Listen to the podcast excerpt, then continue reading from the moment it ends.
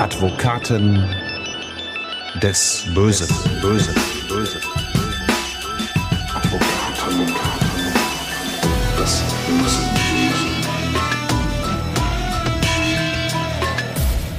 Und auch diesmal wieder herzlich willkommen zu Advokaten des Bösen, ein True Crime Podcast, in dem Strafverteidiger ihre eigenen wahren Fälle erzählen.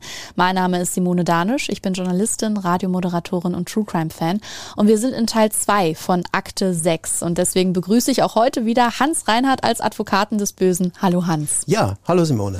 Wir stecken wieder mittendrin in einer Doppelfolge, wie ihr gemerkt habt. Teil 1 hat sich um das Thema Ehrenmord, um den Fall Gülsüm gedreht und wir haben euch ja am Ende versprochen, in Teil 2 wird es um ein ganz eng verwandtes Thema gehen, und zwar um die Blutrache.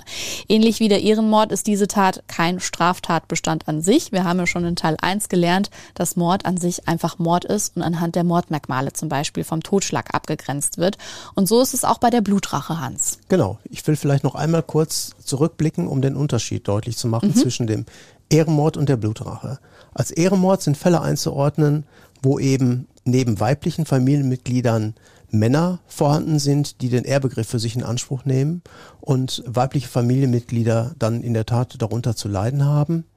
Das ist nach innen gerichtet. Opfer ist in der Regel ein weibliches Familienmitglied, das aus der Familie ausschert, ausbricht, nicht nach diesen traditionellen Formen leben will. Und da muss die Ehre wiederhergestellt werden, in der Regel durch eine Tötungshandlung. Bei der Blutrache ist es nach außen gerichtet. Opfer sind in der Regel Männer anderer feindlich gesinnter Familien, die ein anderes Familienmitglied beleidigt haben oder mit, mit einer Frau fremdgegangen sind aus der anderen Familie. Da muss die Ehe wiederhergestellt werden. Dann fungieren einige Familienmitglieder in der Regel als sogenannte Vollstrecker. Der Familienrat tagt und man spricht oder fällt ein Todesurteil. Und dieses Todesurteil muss dann vollstreckt werden. Man sucht sich einen aus, entweder auch einen Minderjährigen, mit der Zielrichtung, wenn es auffällt, findet Jugendstrafrecht zur Anwendung. In dem Fall, um den es heute geht, hat sich die gesamte Familie daran beteiligt. Es waren also fünf Angeklagte, die gemeinsam die Tat durchgeführt haben. Das macht auch deutlich, ähm, welche Brisanz dahinter steckt. Ähnlich wie beim Ehrenmord ist auch die Blutrache für viele von uns nur schwer zu begreifen. Also ich finde, Ehre ist auch sowas schwer zu greifendes für viele von uns und deswegen einem anderen Menschen das Leben zu nehmen ist umso unbegreiflicher. Wie in Teil 1 soll uns da aber Borwin Bandelow besser verstehen helfen. Er ist forensischer Psychiater und Buchautor und erklärt uns, was der Ehrbegriff im Zusammenhang mit Blutrache den Tätern bedeutet.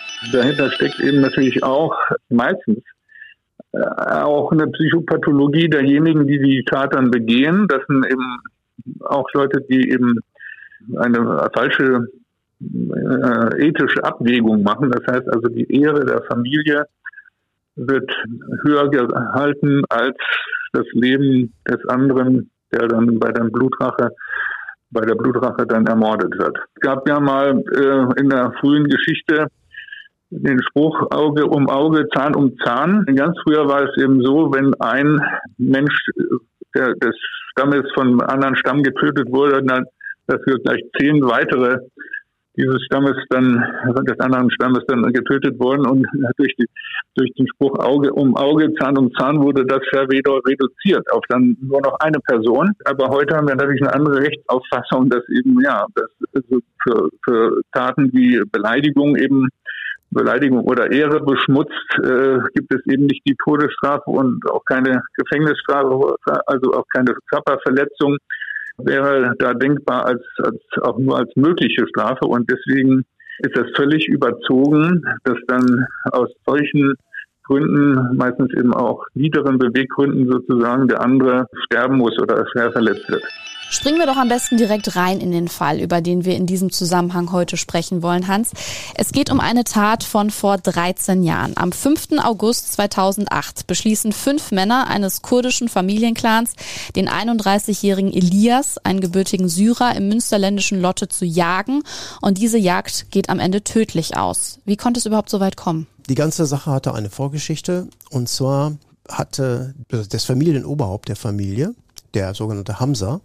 Der Hamza hatte eine Ehefrau und bekam dann raus, dass die Ehefrau fremdgegangen war. Er bespitzelte sie dann regelrecht und überwachte sie rund um die Uhr, weil er rauskriegen wollte, wer das war.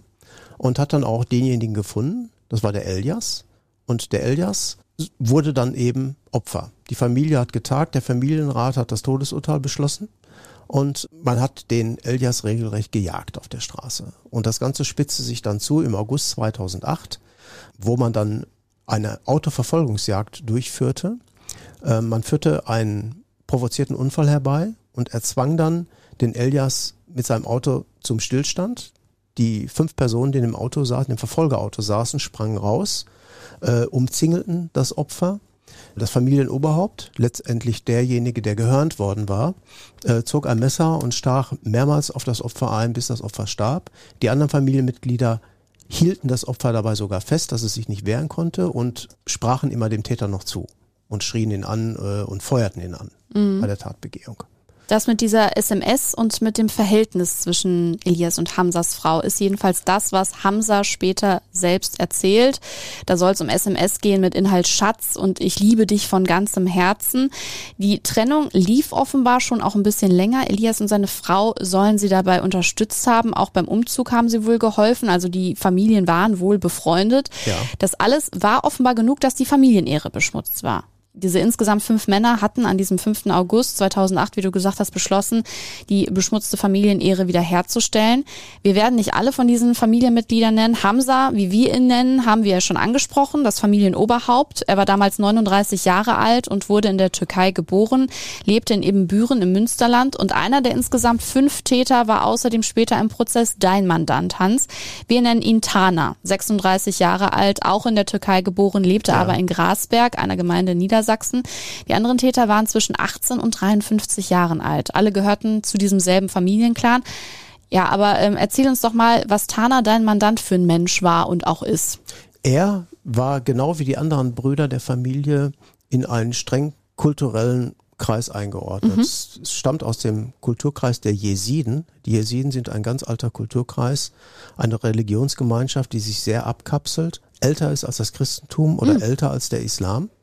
Das Ganze wird symbolisiert durch einen blauen V. Mhm. Der blaue V ist dann stellvertretend für einen Engel und der Engel, der dann zu den Jesiden herabstieg, nahm dann die Erscheinung eines blauen Vs an. Der wird dann in der Tat auch angebetet. Und äh, das Ganze führt zu einem sehr übersteigerten Ehrbegriff. Und äh, so war es auch hier diese Kulthandlungen, wenn man sich mal so ein bisschen die Literatur dazu ansieht, braucht man nur Karl May sehen, dass durch das wilde Kurdistan, selbst da ist das schon beschrieben worden, äh, dass eben die Allmacht von Gott oder gottähnlichen Handlungen auch den Ehrbegriff geprägt und bestimmt haben. Die Jesiden allerdings ähm, hatten also keine Gewaltmittel angewendet, um ihre Religion zu verbreiten. Es mhm. gab also keinen Kreuzzug wie bei den Christen oder keinen Dschihad wie beim Islam, sondern die haben das über, durch Überzeugungsarbeit geleistet, aber trotzdem stark auch diesem Ehrbegriff verhaftet. Ja, und äh, das war dann auch wieder hier der Grund dafür, warum es zu dieser bestialischen Tat gekommen ist. Mhm. Der kulturell-religiöse Hintergrund auch für deinen Mandanten Tana.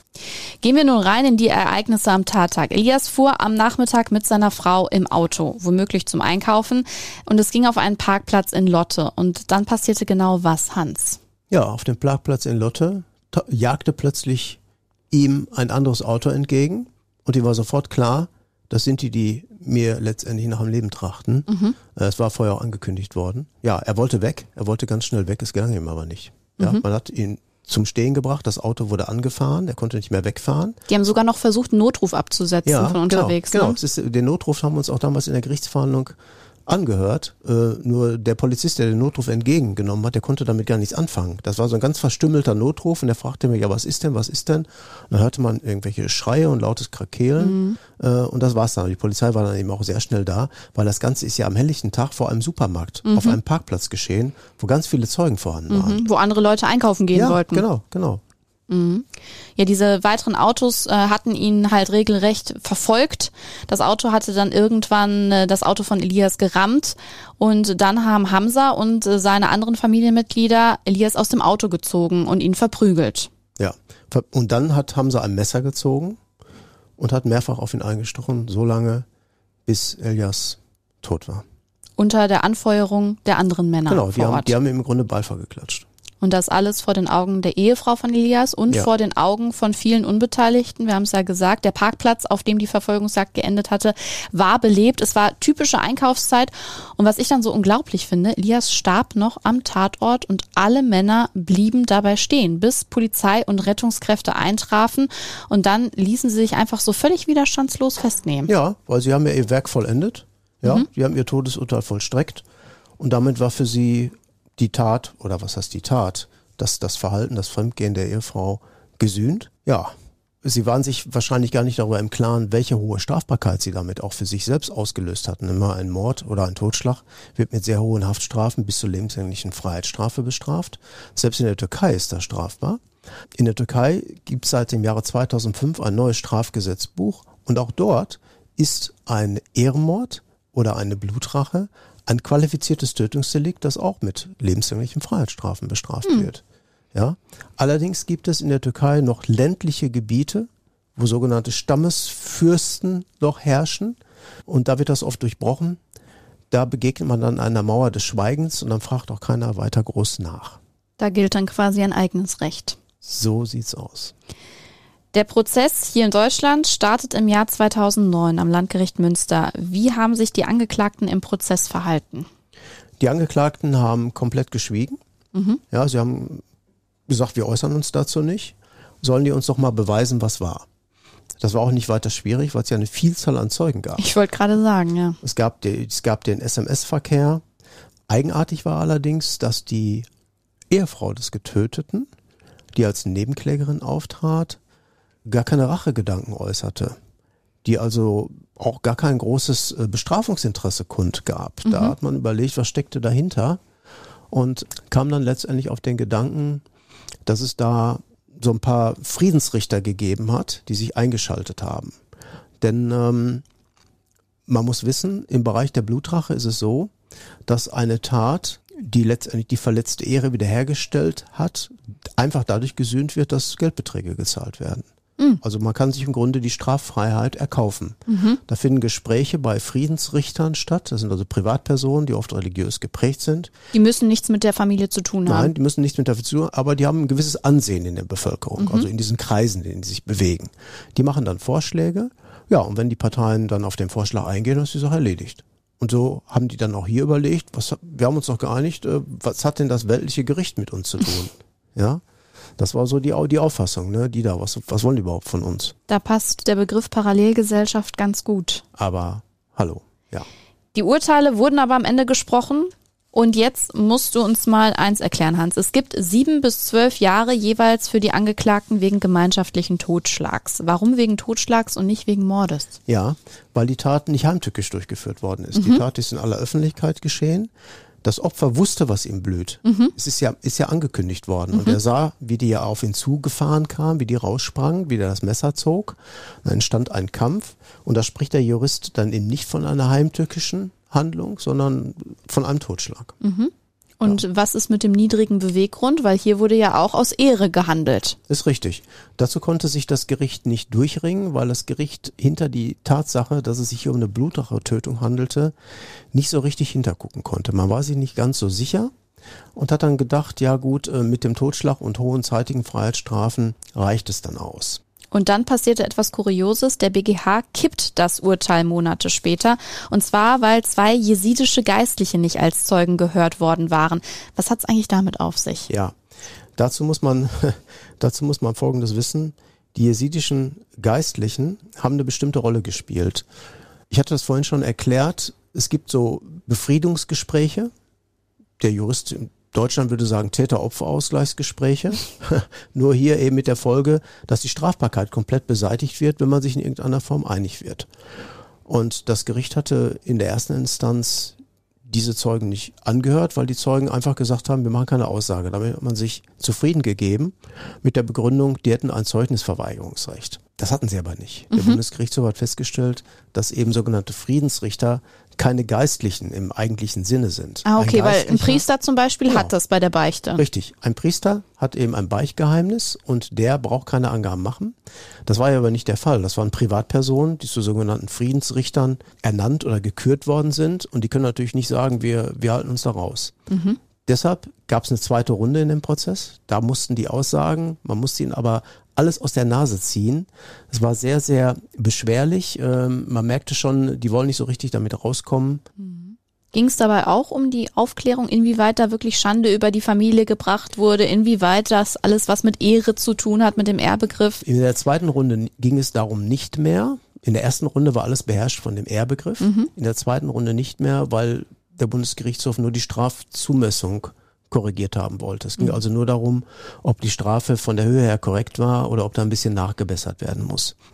Und durch die Vernehmung der Friedensrichter kam zumindest heraus, dass sich Täter und Opfer ernsthaft bemüht hatten, einen Ausgleich zu finden. Das findet auch in unserem Recht Berücksichtigung und muss die Strafe etwas milder ausfallen lassen. So ist es hier auch geschehen. Ist ein bisschen nachgebessert worden und damit war der Prozess dann abgeschlossen. Was diese vermeintliche Schande mit der Denkweise dieser Männer macht, das hat der forensische Psychiater Borwin Bandelow uns auch erklärt. Ja, das ist sehr überzogen insofern, dass man damit irgendwas aufrechterhalten will. Häufig bei Migranten im fremden Land, wo es sehr wichtig ist, dass eben die Gemeinschaft zusammenhält und sich sozusagen Mhm. gegen die anderen verteidigt. Da kommt das eher vor, deswegen einfach, weil man darauf achten will, dass die eigenen Gesetze sehr streng eingehalten werden und niemand äh, von außen Gesetze aufoktroyieren kann. Das haben die Richter am Landgericht Münster aber offenbar nicht erkennen können. Deswegen am Ende die offenbar milderen Urteile. Hans, Blutrache ist ja keine rein islamische Geschichte. Auch andere Kulturen kennen die Blutrache so oder so ähnlich. Ja klar, der Begriff der Blutrache äh, kommt eigentlich auch aus dem Italienischen, wird dort als Vendetta bezeichnet. Vendetta heißt aus Deutsch Rache. Ist letztendlich ein Prinzip zur Sühnung von Verbrechen, bei dem eben Tötung oder andere Ehrverletzungen durch Tötungshandlungen gerecht werden. Das Ganze kennen wir aus zahlreichen Filmen, insbesondere aus dem Mafia-Film, der Pate, Teil 1 bis 3. Pferdekopf im Bett und genau, so. Genau, ne? ganz, ganz äh, gruselige Sachen. Oder hier die Sopranos, wo so eine Mafia-Familie dargestellt wird und das Ganze auch ein bisschen mit Comedy-Elementen versehen wird. Der Grund liegt letztendlich darin, weil nichts Genaues weiß man nicht. Es gilt ja der Grundsatz der Omerta, das Gesetz des Schweigens, und die Mafiosi reden nicht darüber. Die sagen also nichts, äh, wir haben jetzt eine Vendetta durchgeführt. und das äh, führt natürlich zu vielen Interpretationen, zu ähm, Filmdrehbüchern, wie man solche Dinge entsprechend filmisch darstellen kann. Scheint ein großes Interesse zu bestehen, sich damit berieseln zu lassen. Ja, ich war auch überrascht, also in wie vielen Ländern und Kulturen es am Ende sowas ähnliches wie Blutrache oder Rache gibt, zum Beispiel auch in Albanien. Ja. Da wird das ja auch durchgeführt und da heißt es Kanun, glaube ich. Kanun. Und da gab es da gab's ja auch einen, einen Fall, wo auch eben beim Albaner Blutrache durchgeführt worden ist. Das führte dann dazu, dass die äh, Täterfamilie der Opferfamilie auferlegt hatte, dass sie nicht mehr das Haus verlassen durften. Die mussten also monatelang das Haus hüten, durften nicht raus. Jeder, der das Haus verlassen hätte, wäre getötet worden. Da gibt's auch äh, entsprechendes äh, Filmmaterial zu. Das ist wirklich sehr rabiat, ja. Wir haben gehört, es ist Blutrache und Rache an sich oder auch die Vendetta, die kommen in der Populärkultur sehr oft vor. Ähm, wie war es denn jetzt für dich, einem solchen Prozess beizuwohnen? Im Vergleich zu so einem Film, du hast ja gesagt, da wird ja öfters etwas humoristisch an die ganze Sache rangegangen, aber das war ja jetzt hier bitterer Ernst. Richtig, die Wirklichkeit ist klar abzugrenzen von der Unterhaltungsmaschinerie. Die Unterhaltungsmaschinerie partizipiert halt davon, indem sie eine Geschichte drum spinnt, irgendwie witzige Schauspieler installiert. Aber wenn man äh, die Ernsthaftigkeit äh, so eines Falles betrachtet, dann ist das nicht mehr unterhaltsam, dann ist das schon sehr, sehr blutig. Wie haben diese Männer auf dich gewirkt, dieser, dieser Familienclan? Der Familienclan war sehr abgeklärt, untereinander alles abgesprochen und absolut fehlendes Unrechtsbewusstsein. Das, was man gemacht hat, war doch richtig, das war doch korrekt. Wir durften das Urteil fällen über den und wir haben es vollstreckt, so wie das unsere Kultur uns auch sagt. Also was wollen die da von uns? Ja, das kam auch immer wieder durch. Da wären wir wieder beim Stichwort Parallelgesellschaft. Und damit schließen wir auch Teil 2 von Akte 6 bei Advokaten des Bösen. Und kurz vor Schluss wollen wir aber noch schnell unsere Tradition aufleben lassen. Hans, welche Akte liegt bei dir aktuell ganz oben auf dem Schreibtisch? Ja, bei mir auf dem Schreibtisch liegt im Moment die Akte von dem Sami, das Sami aus Hagen. Der ist vor einiger Zeit verurteilt worden zu einer Haftstrafe von fünfeinhalb Jahren wegen Steuerhinterziehung. Es ging aber um über 40 Millionen hinterzogene Steuern aus Ui. einem Spielcasino Imperium. Ja, ich habe heute die Nachricht bekommen, dass er die Reststrafe nicht angetreten hat, sondern sich in die Türkei abgesetzt haben soll. Mm. Mit der Begründung, ich habe da so eine Haftpsychose, Haft ist nichts für mich. Für Das- wen ist Haft schon Genau, was? das, das mag ich nicht so. Er hat sich halt verdrückt und äh, müssen mal gucken, was man da macht. Und Advokaten des Bösen ist in 14 Tagen wieder zurück. Dann ist mal wieder Burkhard Benneken dran. Folgt uns gerne auf Instagram, wenn ihr es nicht schon tut. Advokaten-des-bösen heißt unser Account da. Und lasst uns gerne auch eine Bewertung zum Beispiel bei Apple Podcasts da. Da freuen wir uns immer sehr drüber. Bleibt mir nur noch eins. Tschüss Hans und bis zum nächsten Mal. Ja, tschüss. Das Böse.